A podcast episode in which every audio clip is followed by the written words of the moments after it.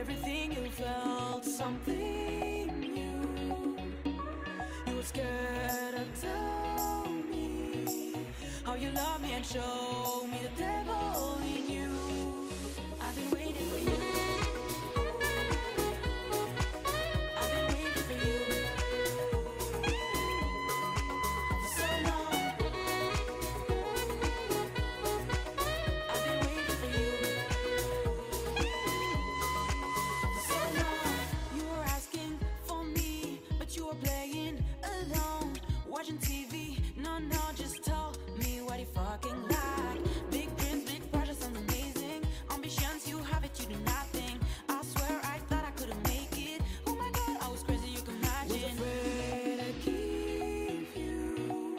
my everything. You felt something new. You were scared to tell me how you love me and show me the devil in you. I've been waiting for you. Didn't tell me that you felt alone. I tried to help, but nobody was here. And it seemed like you didn't care. You wanted more, but you were with you. Only you, only you, only you. But you can't do it on your own.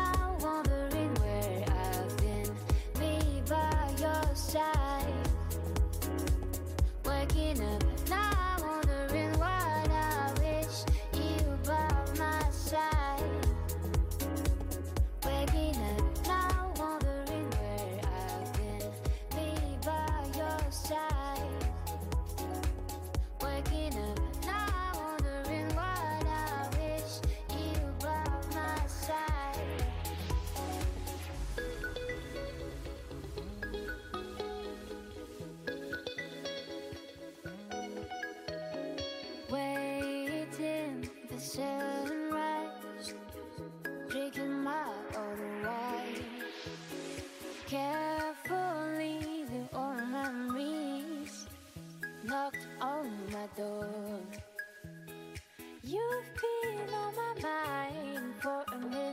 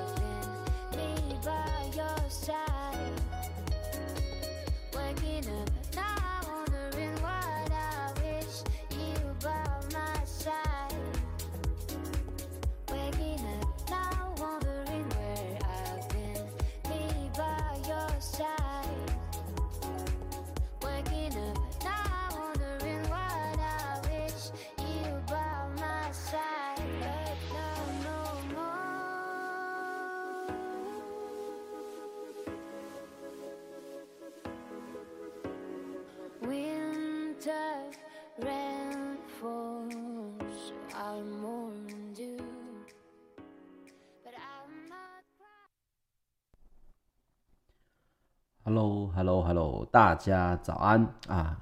欢迎收听早安阿水理财报报，一早给你最有效的理财早餐哦。那在今天讲新闻之后呢，我们今天的知识加油站呢，会来讨论什么是当代最有效的学习法，那就是所谓的费曼学习法啊，千万不要错过了啊！各位听众朋友，大家好，我是股市阿水。我们提早三分钟开始的原因，就是因为希望跟大家分享比较多一点的这个昨天的这个世界大事啊。昨天我们在睡觉的时候，这个全球又发生了什么事情呢？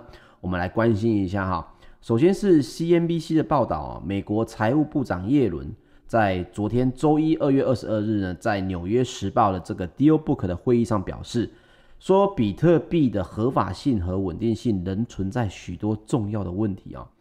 他说，比特币并未被广泛作为交易工具，而是一种非常没有效率的交易方式。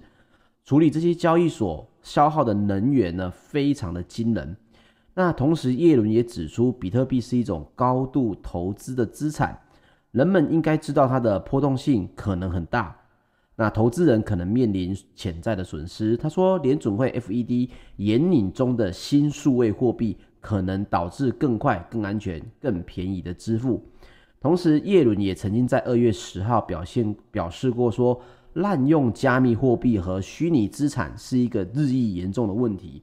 那这些新技术呢，虽然带来希望，但是现实是，加密货币被线上的毒贩用来洗钱，并且拿去当做资助恐怖主义的工具。也因此，呃，不约而同的，欧美的央行官员呢，都加大批评了比特币的这个力道。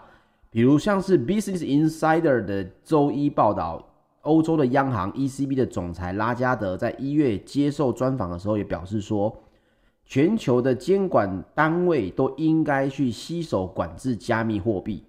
拉加德也说，加这个比特币啊，并不是货币，而是一种高度投机的一个资产。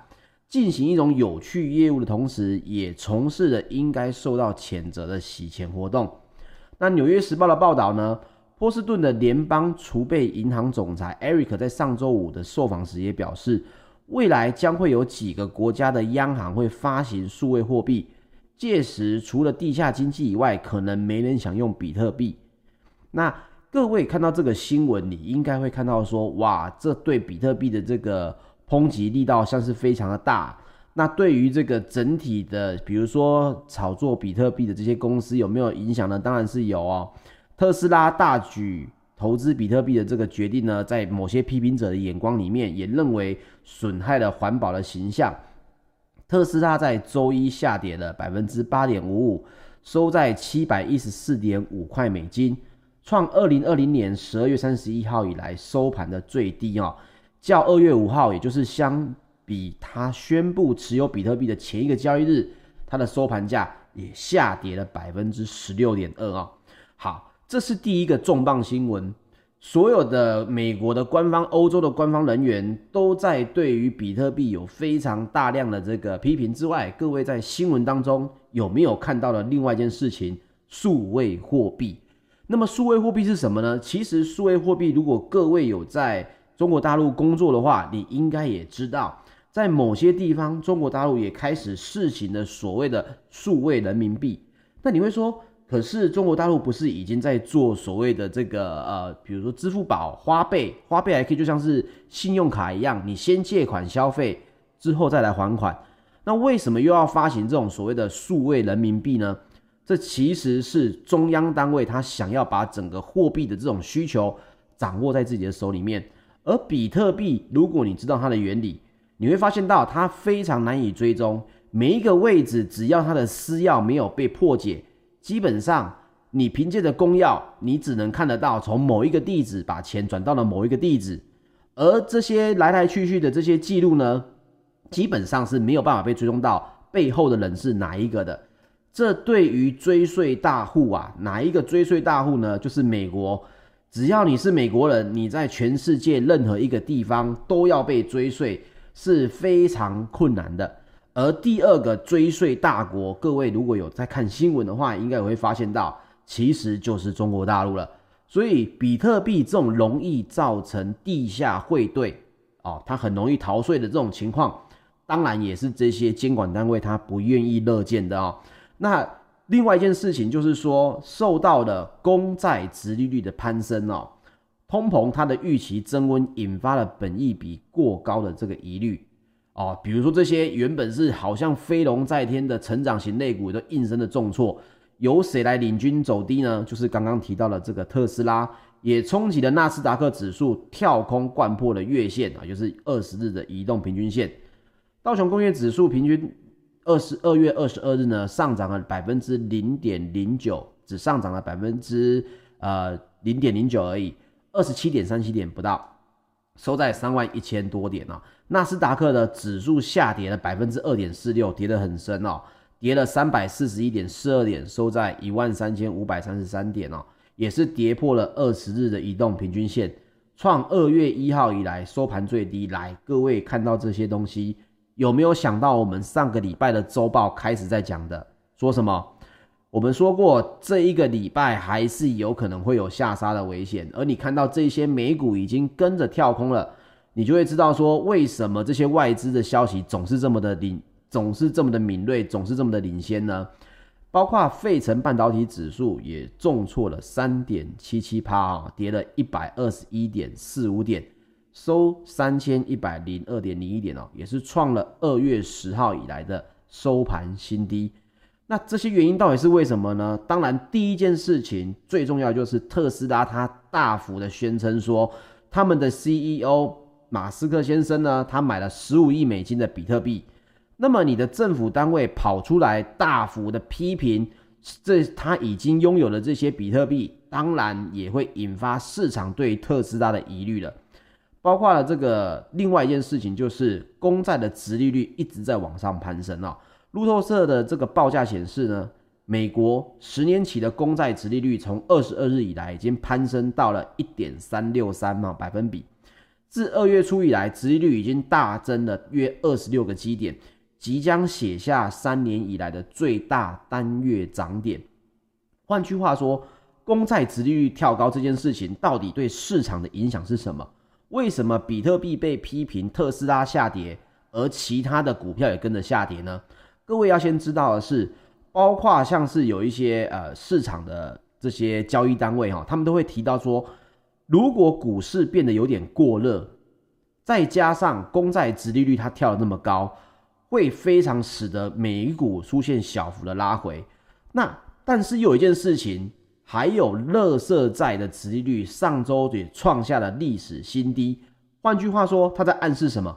暗示资金它从相对安全的公债转进了高风险的公司债，这反而对市场会是利多。所以你会看到这些消息，它其实多空相互在打架的情况下。市场会相信他所想要相信的，包括一件事情，联准会的主席鲍尔预计要在本周二，也就是二月二十三号美国时间，对参议院的银行委员会去作证。那 Ali Invest 的投资策略长呢，贝尔表示，公债殖利率攀升对通膨究竟有何意涵？你看，现在每个人又在讲通膨，投资人他非常的举棋不定。所以会导致市场会有些些许震荡，所以看新闻你要知道为什么这些小小的消息会造成这么大的跌幅，原因无他，它并不是改变了整个市场的基本的构造，它是告诉你说我有一个可疑的消息出来了，那这些投资人你要不要跑？那各位可以看到，整个美股从原本的前面一路到我们原本认为川普可能下台之后美股会有点稍微收敛一点，结果也没有。但现在市场的新闻出来了，直指的是谁？第一个就是特斯拉，所以你可以知道说，特斯拉它今天被批评的并不是电动车，而是他们 CEO 本身自己的一个个人行为，只是买了十五亿的美金的比特币，就因为比特币被抨击，所以特斯拉也跟着下跌。所以各位可以看到说，这整个市场的规模它受到的影响，一点小消息哈，我们可以这样讲。一点缝就有可能会造成整个大溃堤。那对我来讲，我看到这些新闻，其实我没有太大的感觉，是因为你市场涨得这么高，你势必要有一个地方让它稍微放一点风，你不能让这颗气球无限的扩大。你无限的扩大的情况下呢，当今天市场有出现了一个稍微重磅的消息时，这些东西它就不是像现在这样子先下跌，它可能是用崩跌的方式，连续性崩跌的方式。这个时候对台股的影响也会是非常的大的。好，那我们再来看一下，包括这些通膨的预期增温呢，带动了公债殖利率的走扬，相对的它就会抑制科技类股的走势。所以美国我们最常看的亚马逊、Amazon、网飞、Netflix、苹果、Apple 及微软 Microsoft 这些科技的这些巨头呢，也都分别下跌了百分之二跟百分之一不等的这些幅度。特斯拉它重挫了百分之八点五五哦。来，这些东西我们可以看到，会发现只要跟特斯拉扯上边的，今天应该都不会太好过。所以台股今天相关的电动车的类股也势必会有影响。但是各位还是要去想一件事情，到底是特斯拉的电动车有问题了，还是只是因为比特币受到批评，因此有一些疑虑呢？这是你们自己要能够想清楚的哈。那还有什么东西是逆势走强的呢？当然就是能源哦。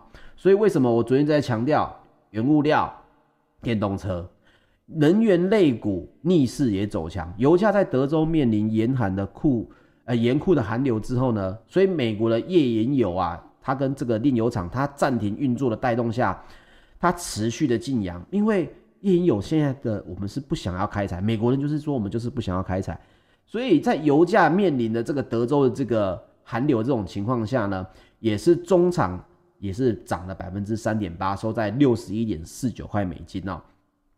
那各位去看一下追踪美国能源类股的 SPDR 能源指数基金呢，也因此涨了三点四六趴。所以我一直在说，你看到了能源，看到了原物料，其实你不需要太过的担心，这个东西它一定是相互会成长的哦。好。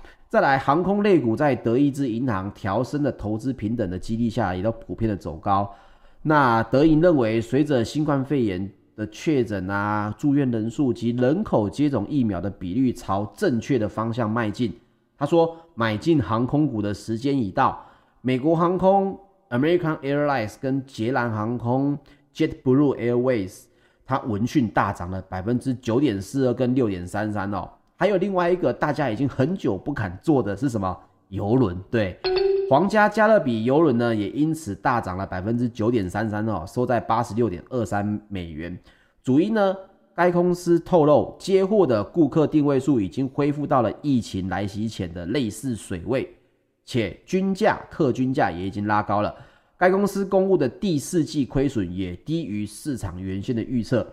好。所以这件事情就讲到说，这些疫苗开始打了，究竟对这些报复性的航空，还有报复性的这些消费的邮轮，会不会有所谓的支撑呢？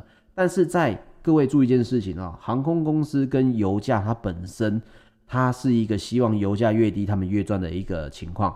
油价上升对航空公司的成本也是上升，这也是各位要注意一下的哦。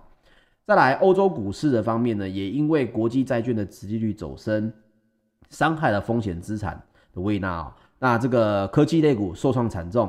不过，欧洲的央行 ECB 的发言，它去压低欧债的殖利率，所以原本这个泛欧指数呢，就是包括德国指数这些，从早盘下跌百分之一，下到后来只下跌到了百分之的零点四。好。那美国 FTSE 一百指数呢，也是下跌了百分之零点一八，其实都不低。你们可以看到，欧洲它的反应远比美国还要快哦。那包括了我们刚刚提到的周一美国的十年公债殖利率持续攀升这件事情，股票投资人他会担心什么？殖利率只要上升，会伤害仰赖宽松借贷资金的高成长股，也会减弱股票的吸引力。这就是我说的，各位从去年三月听到我讲到美国的 QE 借贷的资金大幅的热钱，到现在开始有公债殖利率的新闻出现了，诶，那么你原本认为的这个行情到这里为止，你看新闻就要了解到，开始有一个 milestone，有一个转折点了。这个转折点对我们来讲，我们不需要太过的担心，你只要知道说。这个市场的变化是渐渐往哪一个方向去？现在原本大家都在讲热钱，都在往每个地方跑，而现在公债殖利率持续攀升的情况下，对于这些科技类股、成长类股、资产类股都会有所谓的影响。那这个新闻会不会持续发酵，还是只是只是一两天而已？这你可以慢慢来看。但是对台股的影响，它也势必会是有的哦。好，那也包含了我们刚刚讲到的旅游类股，英国的疫苗施打很顺利，该国政府公布数阶段的解封计划，计划在六月前全面的松绑疫情的限制，也因此呢，旅游业者 TUI 大涨百分之八点七六，引领在英国的旅游休闲股哦，强弹了大约有百分之四点三。英国航空的母公司 IAG 也涨了百分之七，该公司也宣布总流动性提高了二十四点五亿英镑，就大约是三十四亿美金。好，那各位可以看到“解封”这两件字，好，新闻出来了，我们该怎么应对？台股所有的这个航空类股、观光类股，今天势必有可能可以跟着看到大盘有可能相对不好的情况下，毕竟昨天美股并不是太好看哈。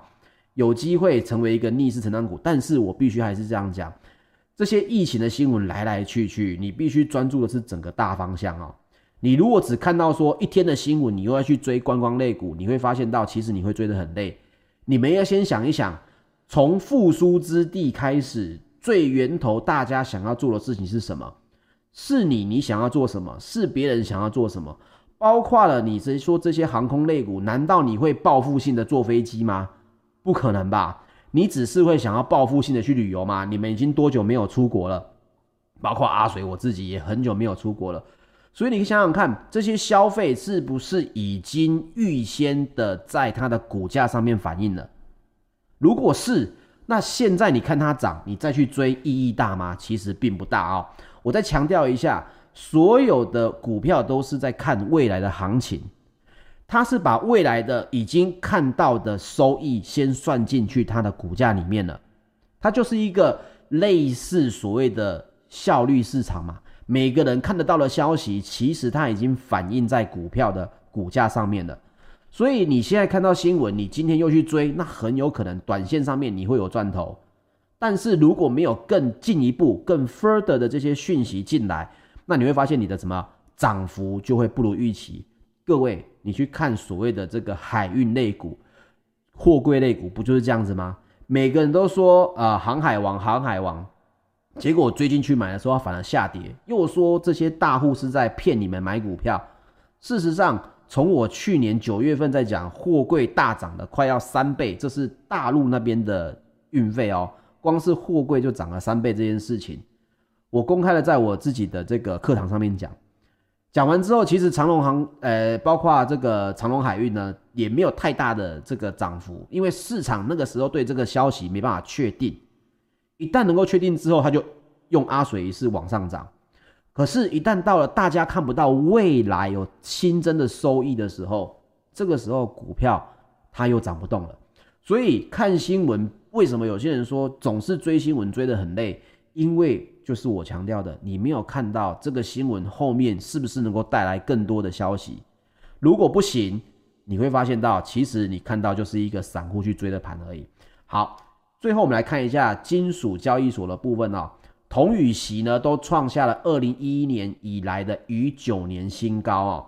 那这是因为呢，全球的新冠肺炎的新增病例持续下滑，提振了经济信心，带动了需求的影响。这个东西其实从去年的年底我就一直在说了哈，我就说了原物料、原物、原物料这件事情一定是会因为解封这件事情而相关需求增加。你看一下，我们不会报复性的去坐飞机，我们有可能报复性去旅游，我们有可能出外活动，而这些东西你必须看到最受益、最受益的是什么？是最基本的这些零售业、最基本的这个物资业。这些大宗的商品，它是有可能重见天日的，这不是电商本身你在家里面网购就可以带来的。你想想看，我们去旅游，我们买了多少的这个旅游垃圾？你挂在冰箱上的冰箱贴有哪些城市呢？这些东西，它其实不要看它是小东西，加起来的影响它是很大的。当然，这些重金属、贵金属，它的上涨不是因为这些小东西。但是你要知道，每个人的预期心态加起来，对于整个走势它就会非常的大。那么锡的供应呢，也跟一个东西有关系，就是缅甸的政局动荡。那这是政治的部分，我就不提太多。但就是因为锡它是主要缅甸所供应全球的一个重要金属，所以锡价的上涨也会促进缅甸当地对于低品位原矿的开采。但因为采选也需要时间，需预计呢也是四到五月之后，来自缅甸的锡矿供应才有望增长，这个时候才有可能怎么样？才有可能价格会恢复到正常。好，看完了新闻，其实大家应该已经对昨晚发生什么事情已经相对有概念了哦。那我们今天的这个知识加油站的地方呢，我们要来讲所谓当代最厉害的费曼学习法。其实费曼学习法。各位可能会觉得，哎，费曼是谁呢？就是理查德·费曼。各位可以去书局买一本书，叫做《别闹了，费曼先生》。我个人非常推崇这本书哦，《别闹了，费曼先生》。你可以看到，费曼他是一个非常聪明，而且他非常富有研究精神的一位这个科学家。那他的意思是什么呢？他说，费曼呢，他告诉你如何花上只要半个小时或二十分钟。能够去深入理解一个知识点，比如我们现在在公司里面需要接触到一个新的业务，那我怎么样成为我们一群同事里面学习最快，而且学习的最专精，同时不会有什么奇怪的这种呃自我欺骗的问题？你说学习为什么会有自我欺骗？各位，我们都在这个苦读过的人哦，各位应该都有记得一件事情。以前我们这个在坐在书桌前面苦读，我们把一本教科书画了很多的重点，但是你会发现，你脑筋好像在看，你眼睛在看，脑子在动，但是这些知识它没有进去你的脑子。可是呢，你会认为我好像学会了。等到考试的时候，你只知道这个题目我看过，但是我不会写。这就是所谓学习的自我欺骗。你认为你懂了，事实上你并没有。那如何能够避免这个点呢？诶，这个点就是我们理查德·费曼先生所提出来的。你要能够知道，必须有哪四步啊？四步，它是可以帮助你避免这种情况，同时可以加强你学习的效率的。我们把它简化为四个单词：第一个叫做 concept 概念；第二个 teach 去教给别人；第三 review 得到评价。再来简化，simplify，把它简化掉。好，那这些东西怎么做呢？我们现在讲第一步哦。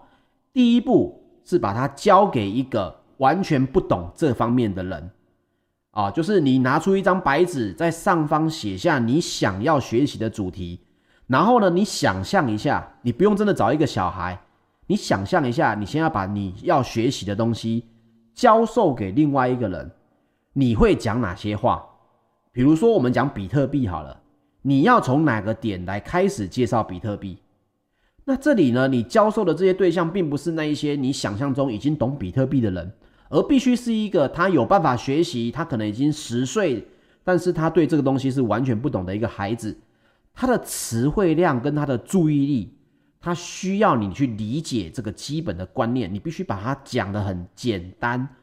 那很多人呢，一开始会很倾向用很复杂的词汇哦，区块链、运算力、私钥、公钥，尝试用这些名词来去讲所谓什么比特币的一个概念，但这其实也是很多人会犯下的一个问题。什么问题？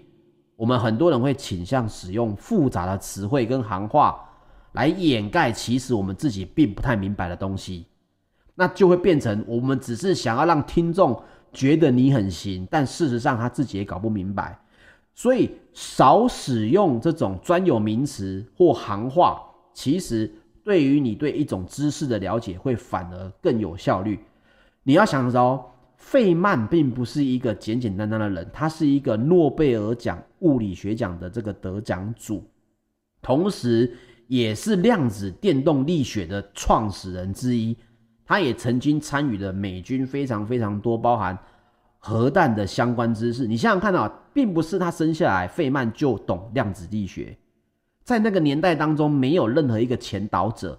那你想想，这些东西这么的困难，他要怎么学习？就是他用这个方式，把所有东西都给简化，尝试把它交给一个人。好，再来，你在教的过程当中，你一定会讲到某个地方会卡壳，会卡住了，你会觉得这个点你好像讲不过去。那怎么办呢？没办法解释的地方怎么办？这时你收到了这个对方或者是你学习的这个人的回馈，或者是你认为你自己讲不下去的时候，你就已经来到了知识的边缘哦，就是你大概就懂到这么多，你卡壳的地方就是你不懂的。那懂得自己能力的界限也是一种能力，你刚刚就确定了一个，这个时候你就开始，我是讲到哪里卡住了啊？就学习，很多人想要学习股票也是这样子。会遇到一个问题，发现自己讲一讲之后呢，诶，我好像懂股票，讲到某个地方，可是这个地方好像不太懂，他就尝试用很多专有名词来什么，来糊弄自己。那但是这反而是你该从这个点去学习开始的这个好地方哦。所以卡到的地方没有关系，回到原始的材料重新学习，直到你可以用基本的术语去解释这个概念，诶。那么第二步 review 啊，这个评价的部分你就已经做到了。再来第三步，把你的这些东西呢，刚刚可能你只是顺着一遍讲过，好，接下来你就要建立自己的条理化，也就是说，把你刚刚语言所说的，或你只是写下关键字的东西呢，把它先确保一下，这里面没有使用原材料的那种行话、专有名词、复杂的观念。你必须把你刚刚想的东西用简单的语言来组成一个很流畅的故事。那把这个故事大声的念出来。如果你会发现这些解释不够简单，或者听起来好像前言也不对后语，那很好，代表着你还要再理解该领域还需要再做一些工作，一直直到了别人听你说这些东西，就来到了第四步，真正的去传授。站上你们部门的这个白板投影机前面，告诉大家，我们部门需要学习新的东西。这东西你的学习力是什么？一旦你可以把这个东西侃侃而谈，整个 PowerPoint，整个笔记，你可以用最简单的语言解释原理，解释为什么，解释如何做。而别人问你这当中关键的一些词汇的时候，你也可以用简单易懂的事情来去处理，那么恭喜你，你已经是把费曼学习法发挥得淋漓尽致了。而这样知识对于你来说，也相对于非常你自己来讲，也是相对简单的。所以记得一件事情啊，费曼学习法其实我们或许你现在就已经有在应用，你可能现在一直在点头说对，呃，水哥你现在讲的这东西，我不知不觉中已经有在学习了。那各位也知道吗？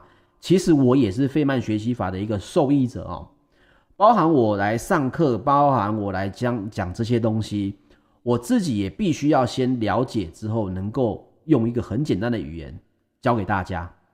所以你用这个方式来学习任何你认为有困难的知识，其实这都是当代一个非常非常好的一个方法，因为目前。呃，可以讲市面上所有的学习方法都有被 review 过，都有被检视过。那费曼学习法呢，它可以说是大家认为最有效的一种方式，因为它避免了一个事情，就是用复杂的词汇跟专有名词去掩盖自己不懂的东西。如果你连自己不懂什么都不知道，那么你当然就没办法教给别人。你没办法教给别人，也就代表着你并没有完全的什么。熟悉这个观念。好，呃，我们今天的这个早安阿水呢，就到这边。我们今天有跟大家讲的这个美股跟讲解的这个所谓的费曼学习法。那同样的重播的部分，我会放在我追梦玩家股市阿水的专栏，只要你有订阅，你都可以无限制的重播。明天一样早上八点，我会在 Clubhouse 跟 YouTube 直播，那各位记得要来准时收听哦。如果你有任何的意见，也欢迎你到 LINE 来找我们的官方账号“股市阿水”的官方账号，或者是到官网寄信给我说：“水哥，我觉得你的早安阿水还可以提供给我更多的东西吗？”把你的这个观念或者是你想要的需求，呃，清楚的写下来，我们来评估一下，是不是可以在节目当中来回答各位的问题啦，或者是在节目当中分享更多对各位有很高效学习的一种知识。好，我们的节目就先到这边，我们明天早上八点见。阿水早餐，我们从早上的八点到八点半。我们明天见，各位，拜拜。